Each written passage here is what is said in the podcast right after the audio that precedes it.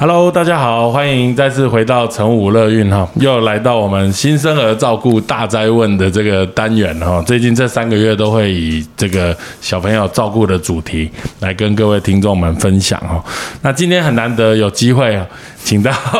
这个我们台北市立联合医院阳明院区的小儿神经科主治医师，同时他们也是儿童呃照护。呃，儿童呼吸照护病房的主任哈是这个呃黄正宪黄医师来来接受我们的访问啊，大家好，好，会请到黄医师哈，其实黄医师是有一个很特别的专长哦，这个在在在台湾的儿科医师里面算是算是少数，对不对？嗯，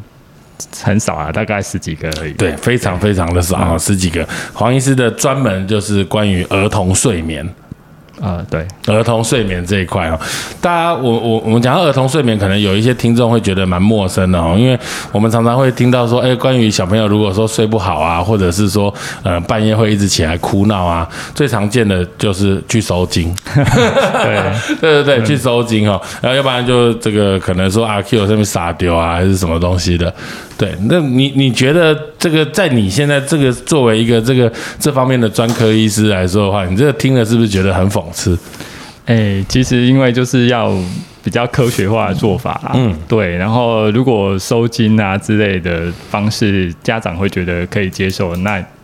哎，为了家庭和谐，其实我们也不反对啦。不反对，对，但是就是还是可以寻求一些比较呃科学、比较有证据的做法，这样科学一点。而且这个关于睡眠这个问题，现在已经是有一个专科医师了，对不对？就是有一个台湾的睡眠。医学会，然后有一个专科。那在国外，他们的确是有儿童睡眠专科。OK，就是小儿科里面是一个儿童睡眠的专科，对不对？呃，对。OK，那这个刚刚你说的台湾睡眠呃那个医学会里面是包含成人的跟小朋友的都有。对。那小儿的部分，全台湾就只有十几位医师，就是有通过他们医学会认证的，大概是目前大概是有十几位。OK，好。那你当初怎么会对于这一块会会有兴趣啊？或者是说，那小朋友这一个几乎是没有办法沟通跟对话的一个对象，这个让你有机会想要投入钻研这个领域？哦，因为我本科除了是小儿睡眠专科以外，其实我是小儿神经科医师。是，因为我们神经科对于有很多的睡眠障碍或是其他一些发展迟有。有特别问题的孩子，其实他有很多都是有睡眠的问题，这样子，对，然后才会去想要去研究这一块，这样，嗯，对的。那我们如果就这样直接切入主题哈，睡眠这件事情，应该不止对小孩，对任何成人来说，其实事实上都是很重要的。对，OK，那那这个睡眠睡得好，像我们常常以前会听到说，小朋友有几米多几寸啊，好像睡得好，他就会长得好，这样子的观念是对的吗？呃，一个好的睡眠对小朋友的发展都是有帮忙的，包括了他的身体的发展。那一一般目前大家大家都觉得，如果你睡的品质是不错的，睡眠时间也够的话，大概他的身高体重应该都会比较落在正常的发展完的。然后相对来说，如果你一个孩子如果他睡眠睡得比较不好，那目前大概呃比较有共识的，大概就是他的体重会比较两极化，有的会太胖，有的会太瘦。嗯，那对于身高这个就。只有诶，就一两篇 paper 对身高是有一些影响，这样子。那另外的话，除了生长方面，大概对于孩子的精神啊，嗯，哦，也会有一些帮忙。那这个研究可能都只是偏重于在比较。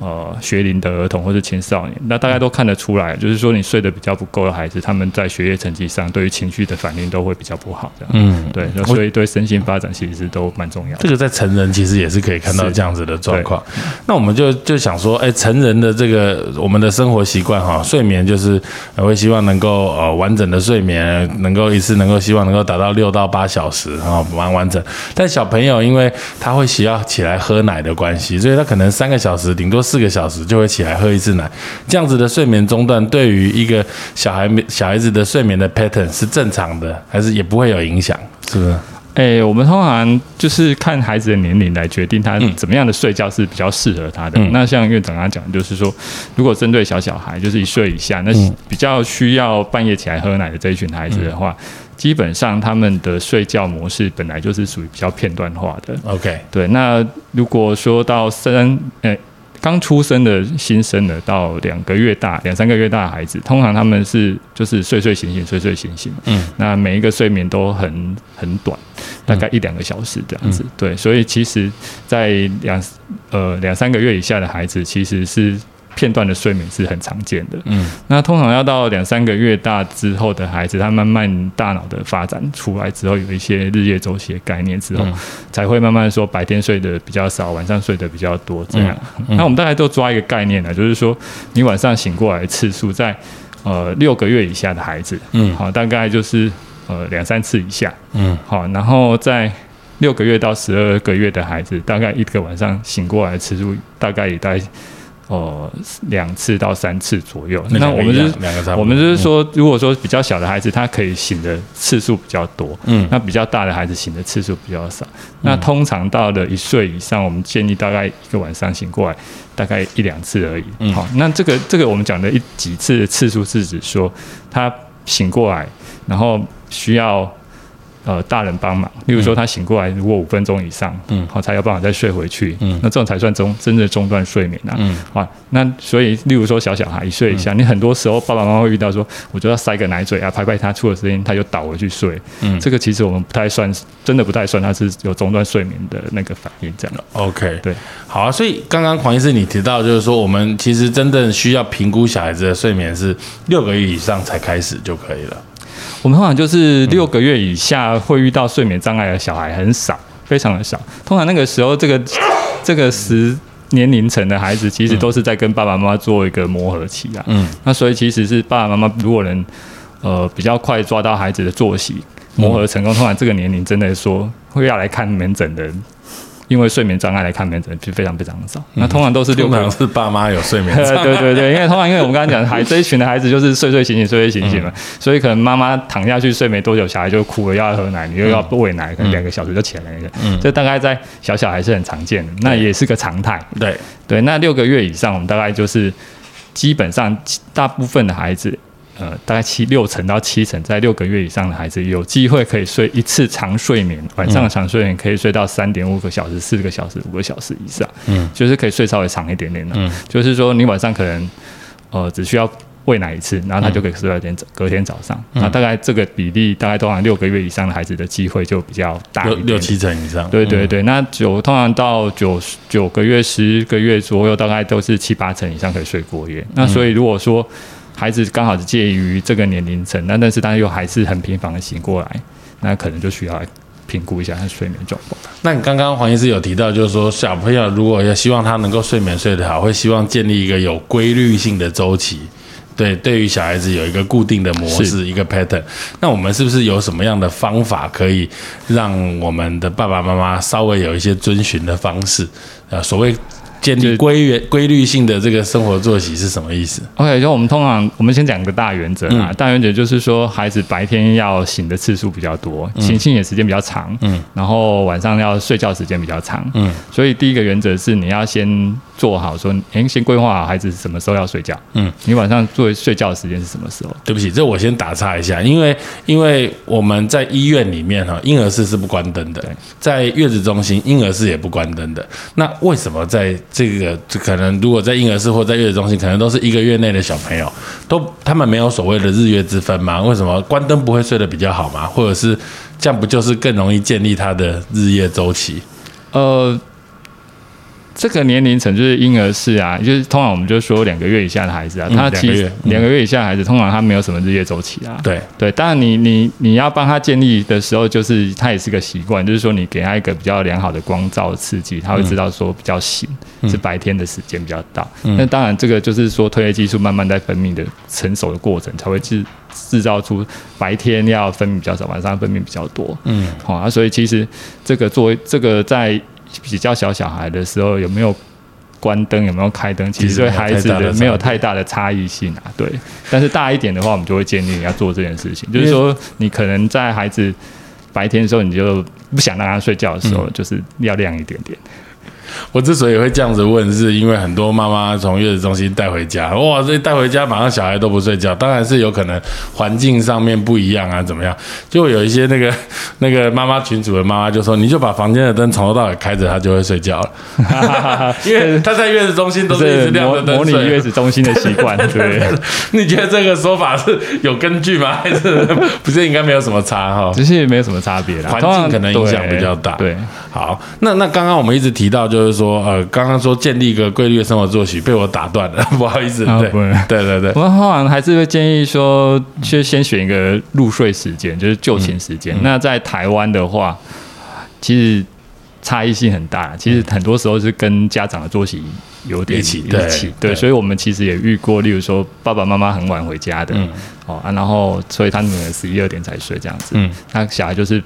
从就晚睡晚起嘛，嗯，哦，所以但是我们还是会建议说，大部分如果以就是。大部分的样子，但孩子不要太晚睡啊，就八九点就可以睡，就是普通性的原则。嗯，哦，那怎么知道他是不是想睡觉？就是当然你在跟孩子磨合的过程之中，你大概就知道他的一些睡觉的讯号是什么，就揉眼睛啊、打哈欠啊，嗯，哦，精神比较差，想要睡啊，嗯，这个就是一个这种睡眠讯号。所以我们通常都是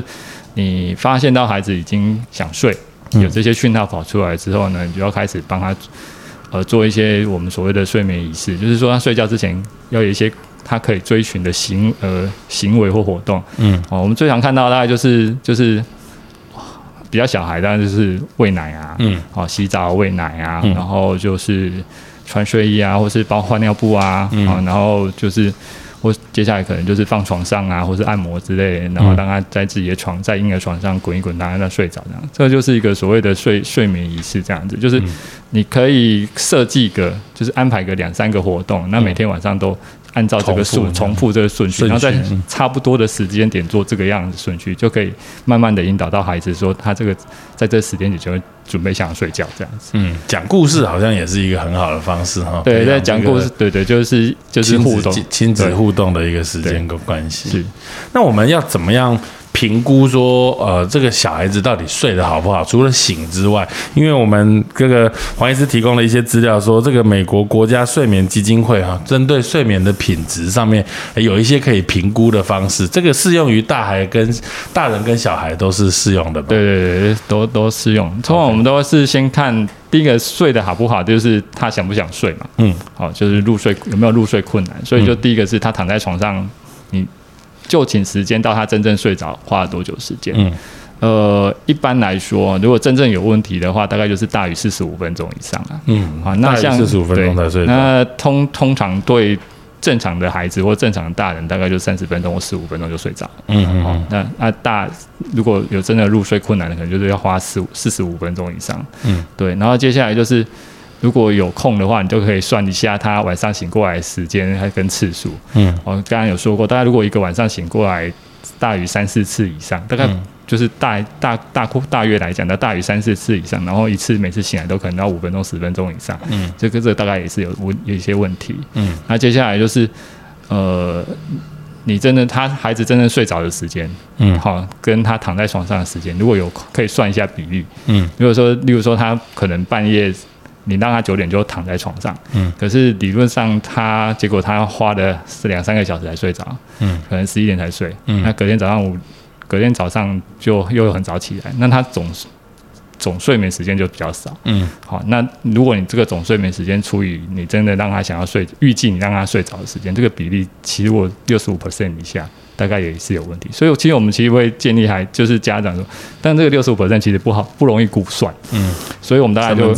对啊，对，其实我们就是，所以我们会比较建议用前前面几个原则啊，就是他花多久时间睡着，然后他晚上醒过来次数有没有太多。嗯，嘿，然后最后就是他早上醒过来，灯眼睛打开的时候是像充饱电的，嗯嗯，嘿，这种对于家长来讲就比较容易评估。感觉这个原则也蛮适合在大人的哈。你刚刚说六十五 percent，就是我想要睡觉，但是我真正睡眠的时间只有三分之二以下，对，那就一半的时间都在滚了嘛。对对对，这就是这其实包括成人啊，良好的睡眠的这个所谓的睡眠效率，通常都是八十八十五 percent 以上，八十到八十。对对，他孩子也大概如果是睡得好，应该也要符合这个原则。OK，对。OK，好，这个实在是很有趣的状况。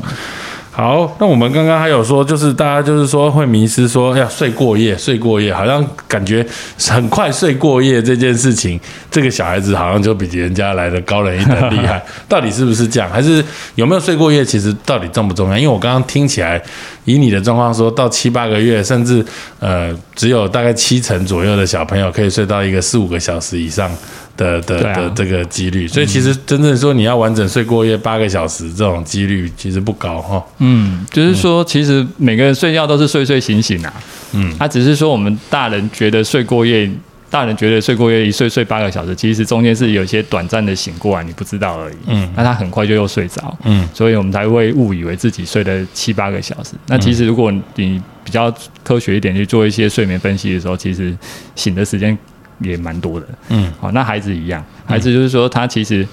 睡睡醒醒的时间，其实如果没有太多问题，他转换的很快，从清醒熟呃浅眠到熟睡到做梦阶段，然后他也是会有一个 REM 的这个对对，所以他每每个都会转来转去的啊，所以如果他如果每个角色都每个阶段切换都很顺利的话，其实我们其实大人也很难去 catch 到他醒的时间，嗯，那所以通常。我们叫所谓的睡过夜，其实其实对孩子来讲，对大人叫八个小时，对孩子来讲就是五，有人用五个小时，有人用六个小时。嗯，对。那在美国的研究来来说的话，如果你用六个小时当切点的话，嗯，其实真的会睡过夜，可能只有在六个月的时候。嗯，如果你用六个小时，嗯，做切点，大概不到一半。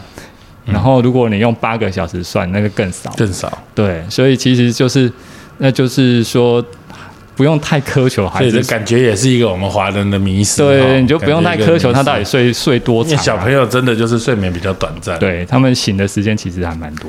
还有一点就是这个也是要趁这个机会赶快问一下黄医师，因为我们小朋友出生哈之后去月子中心，那就开始会是喝奶的量会慢慢增加嘛哈，比如说可能一次只有三十四十，到后来就喝到八十一百一个月的时候，但常常就会听到就是说呃会有这个所谓叫做婴儿奶睡的问题，就是说睡前那一餐给他喂多一点，他就会好睡一点。那在我我我听起来觉得这好像是一种吃宵夜的概念，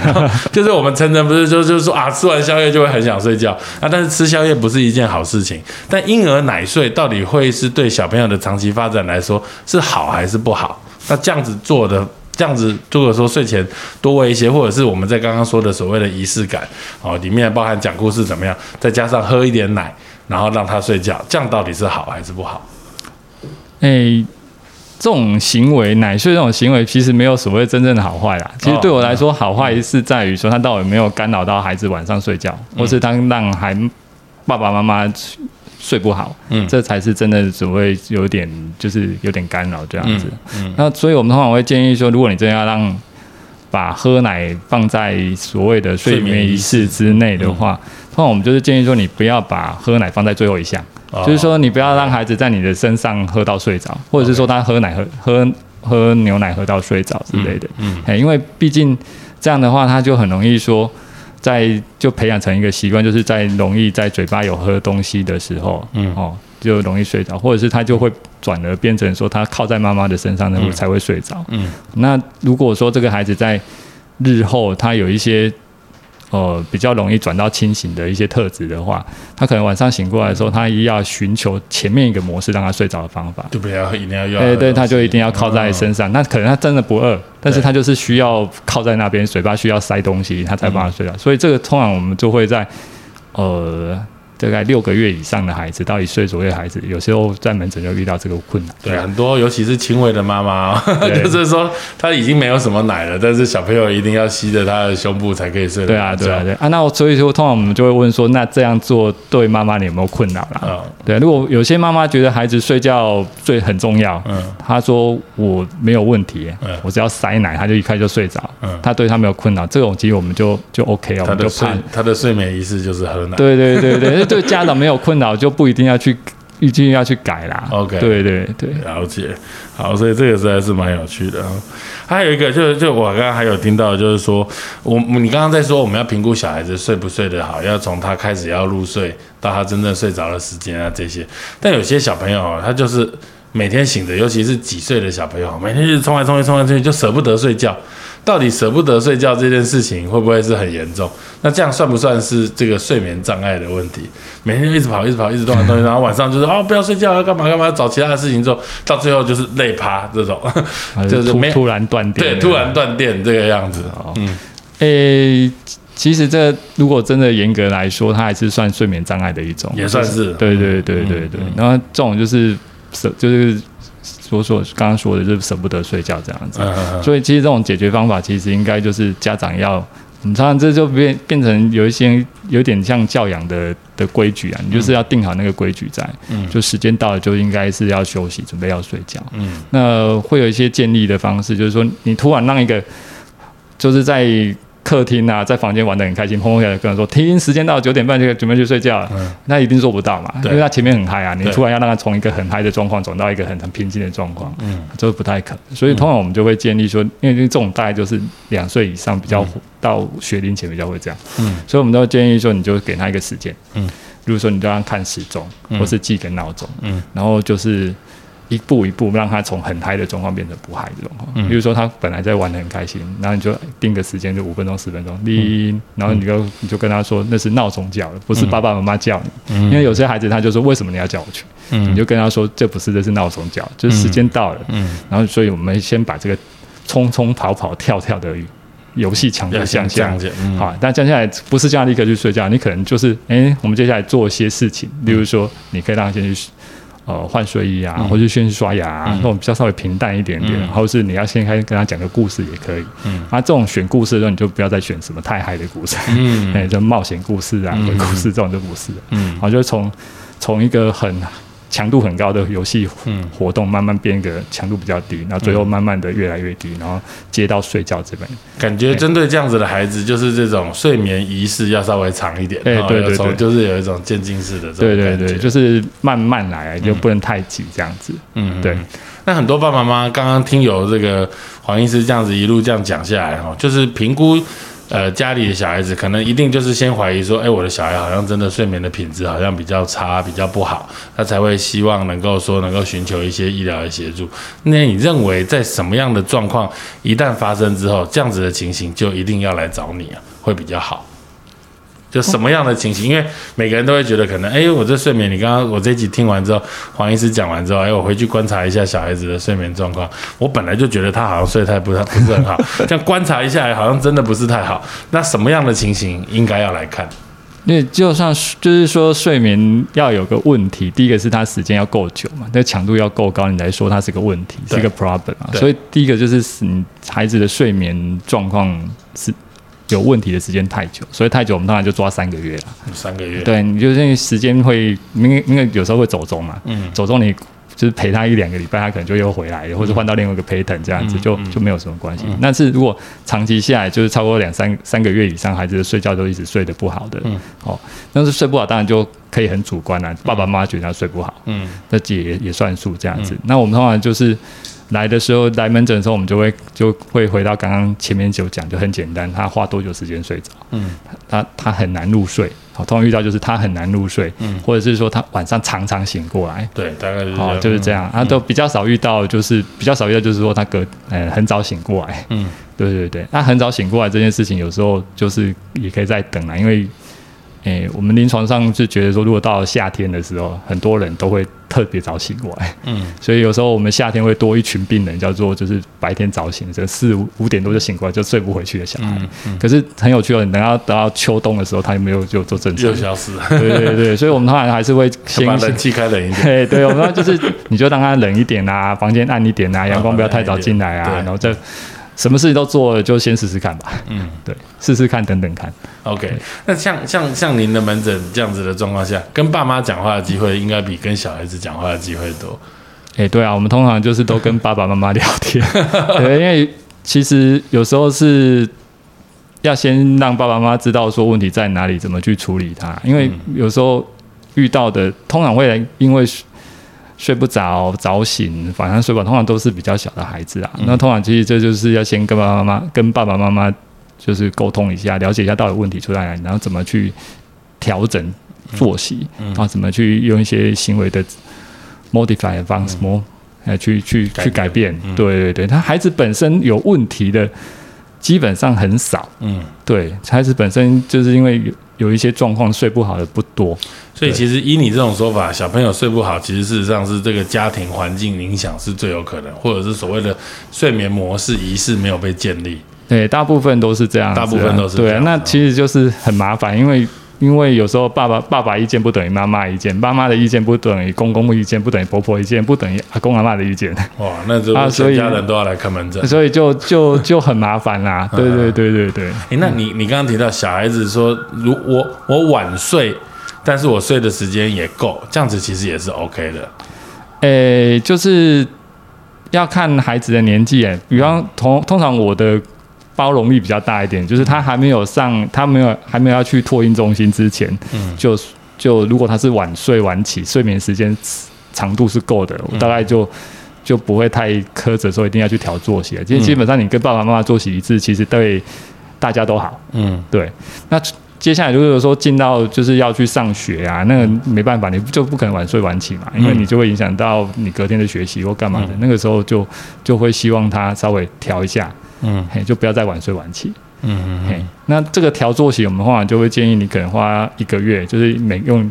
用每个礼拜来算，你可能就是慢慢的把睡觉时间、就寝时间慢慢往前移个五分钟、十分钟啊，啊，不要不建议一次调太快，就是例如说你是从十本来十二点睡，一次叫他调成十点睡，这样可能有点太快。，对，对对对对，嘿，所以我们通常都建议就是微调，然后慢慢移，慢慢移，慢慢移。嗯。嘿，那我们我们看这样子的门诊，对对小孩子来说，通常是生活模式上的建立。那有没有什么样的检查，或者是呃有有没有哪一种情形，甚至有可能会需要用到药物，或者是很少？嗯诶，大部分的状况其实是不需要用到药物。那真的需要检查，我们大概就是学龄的儿童啦，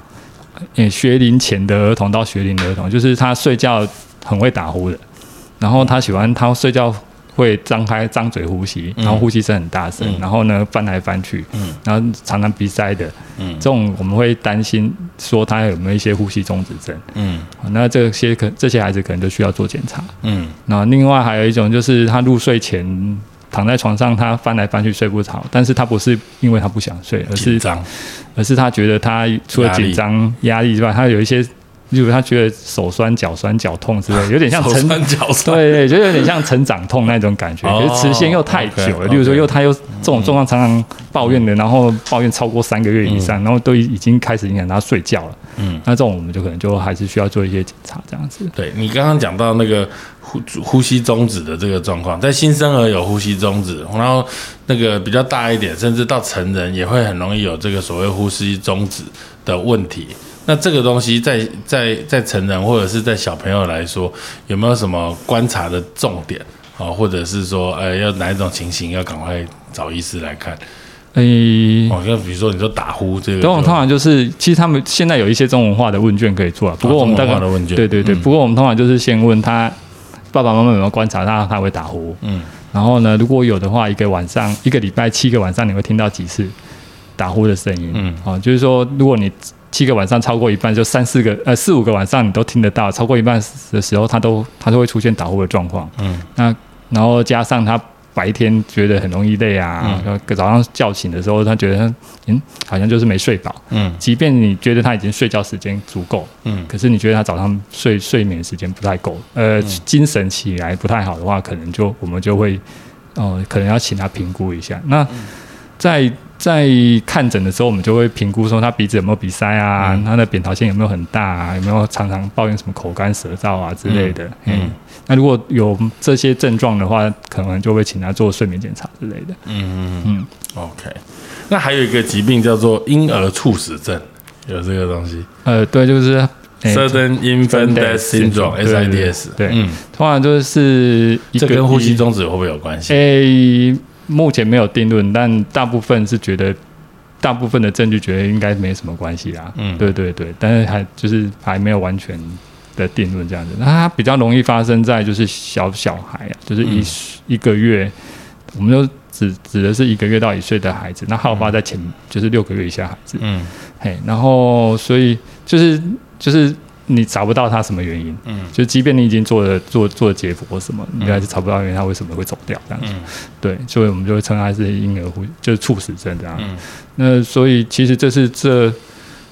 这就是几十年来之后一直在推广，就是睡觉的地方一定要很安全哦，就不要趴睡啊，床边要够硬啊，床旁边的东西不要太多啊之类，然后。呃，陪睡的人，爸爸妈妈的精神状况要好啊！你不要抽烟，你不要喝酒，不要乱，就是滥使用，就是滥用药物之类的，对啊。然后让孩子睡自己的床铺是比较好，然后要养睡，大概就是这样子，就可以减少很多所谓的婴儿猝死的机会。哦，那。因为随着这个科学越来越进步啊，那越来越多的研究，当然就会有越来越多的产品被出现了。就我们小朋友一旦出生之后，回到家就有这种床垫。哦，它可以量小朋友的什么血氧浓度啊？他动一下会给他 camera 拍照，或者是他的床垫上有这个摄影机哈，让爸爸妈妈可以看到他的状况，或者是一些像现在 Apple Watch 都可以量一些睡眠的状态跟 pattern，这些东西适不适合用在孩子或者说婴儿或或儿童身上？诶，应该是说有没有必要这样子？其实我我觉得。因为还没观察小朋友，爸妈自己都睡着了。对对对，我其实 我觉得有时候是庸人自扰之啊，庸人自扰。对对对，不然对，其实不太需要。其实如果是正常，就是正常发展的孩子，他睡觉其实大部分都不会怎么样啊。你你去干扰他，其实是不太好。嗯，对啊。如果当然你说你那个 camera 是要看孩子睡觉，然后自己觉得心情会很好，那也没关系啊。对，其实但可能，但是我们就觉得其实不太需要说你无时无刻去盯去看着他。对对，其实你的看看法跟我很像，但是其实我觉得很多爸妈啊，他们其实好，因为生了第一个孩子的时候，第一个就他很想好好照顾好这孩子，但是用不对方法，或者是又又有一点用太多的东西，希望能够来观察自己的孩子好或不好，反正往往造成自己很多的压力。对啊，对啊，所以你有没有一个好的建议，就是说我们我们。呃，对于一个新手爸妈哈，从月子中心一个月回到家之后，比如说一到三个月或一到前前半岁之前，我们大概用什么样的方法来观察？然后一这个开始呃六个月以上，甚至到了学龄的这个状况，我们有哪一些点我们可以稍微能够稍微注意一下，这样大概就可以知道我的孩子会不会有睡眠障碍的问题。我们通常还是第一个。小小孩就是刚出月子中心的，我们还是都建议你要让孩子仰睡，仰睡就仰睡。你最后一眼看到孩子要睡觉的时候，就是脸要朝上。嗯，对，这是最重要的。嗯，好，然后通常接下来就床就是睡觉环境一定要很安全，安全。好，那接下来六个月之后，有些孩子开展开始会有点翻身，嗯，学会翻身的时候，我们可能会建议家长在孩子醒着的时候。跟他多玩，让他学会，就是让他翻身的技巧可以比较流畅一点点。好，因为有因为六个月到十二个月，有时候我们遇到孩子，就是他翻一翻翻到半夜了，他睡着翻翻，然后卡住了。嗯，他翻不 卡住，他卡住了，然后他就很生气，就会醒过来大哭这样子。对，然后就是承认妈妈说的什么翻身地狱之类的。嗯，所以就是第一个就是醒的，如果六个月以上，可能他开始有翻身的话，就让他白天。把这个技巧学得更成熟一点点，就会比较好，就比较会减少所谓的他这个翻身地狱的出现这样子。那那还有这个会这个时候常常也会被问到问到说，哎，他如果晚上睡觉自己翻成趴的时候怎么办？嗯，好，那其实是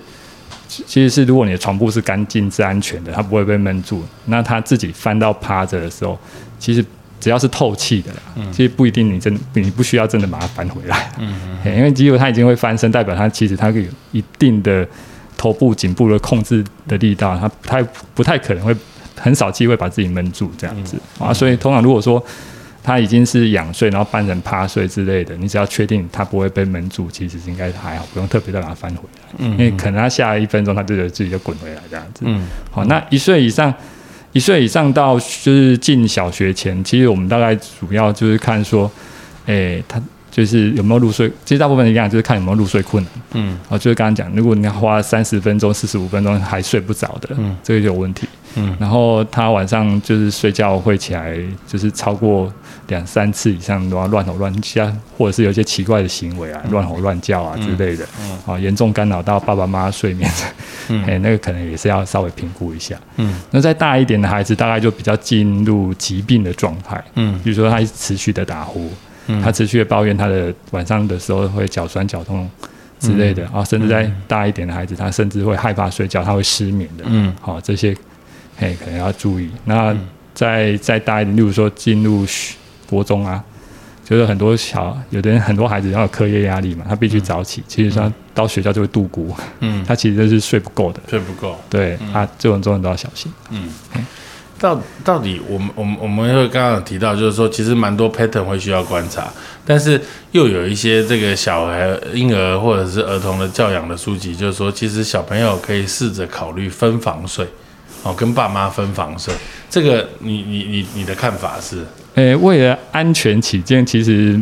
是建议一岁以上可以分房。如果你真的要分房的话，可以一岁以上再练习。嗯，一岁以下其实还是还是会建议。至少要有大人在看啊，嗯，不强制一定要分房。OK，对，所以一岁大概是一个大概对，在国外的建议在就是一岁以上，如果真要分房的话。最后一个问题就是很多爸妈其实事实上生了小孩之后有睡眠上面的问题 哦，这当然是操心啊，或者是他的工作或者怎么样。但睡眠的这个问题会不会遗传啊？或者是说有没有这个一些遗传的模式，或者是它的比例上面有没有这样子的讨论？通常要看是哪一些睡眠问题啊？比方说，如果只是说夜惊这种，就是晚上会突然入睡过两三小时，会像丢根啊那底号、密密麻麻号这样子啊。那这只能去秒了，对对。然后这种这种 这种不是遗传，这种就是一百个小孩有九九十几个都会发生过，真的啊，真的。所以所以这种这种就不叫遗传，因为每个人都会，几乎每个人都会。嗯，好，那但是。打呼、呼吸中止症这件事情，可能就有一些，就是就跟家里的生活形态有点相关啊。嗯，就是例如说，呃，爸爸妈妈的体态是比较丰满的，嗯，那他孩子如果养起来也是比较丰满的，嗯，那他也本来就比较有比较高的机会变成呼吸中止症，嗯，因为孩子的除了体态以外，他跟相对于大人来说，他的一些扁桃腺的组织可能本来就比成人大，对，所以就可能在这个幼儿期就比较容易变成呼吸中止症的发生。嗯，好，那有这种这种可能就是跟家庭环境啊、跟体质有关系。嗯，然后接下来就是饮食习惯，哦，因为有些家里常就是铁质摄取不足的人，然后又不爱活动的，那可能就是比较容易会。晚上睡觉的时候会容易脚酸痛之类的，嗯啊，这这这也就是一些饮食习惯，可能要注意一下的。嗯嗯，对你刚刚讲到饮食，这就是我最想要 最后一个问题，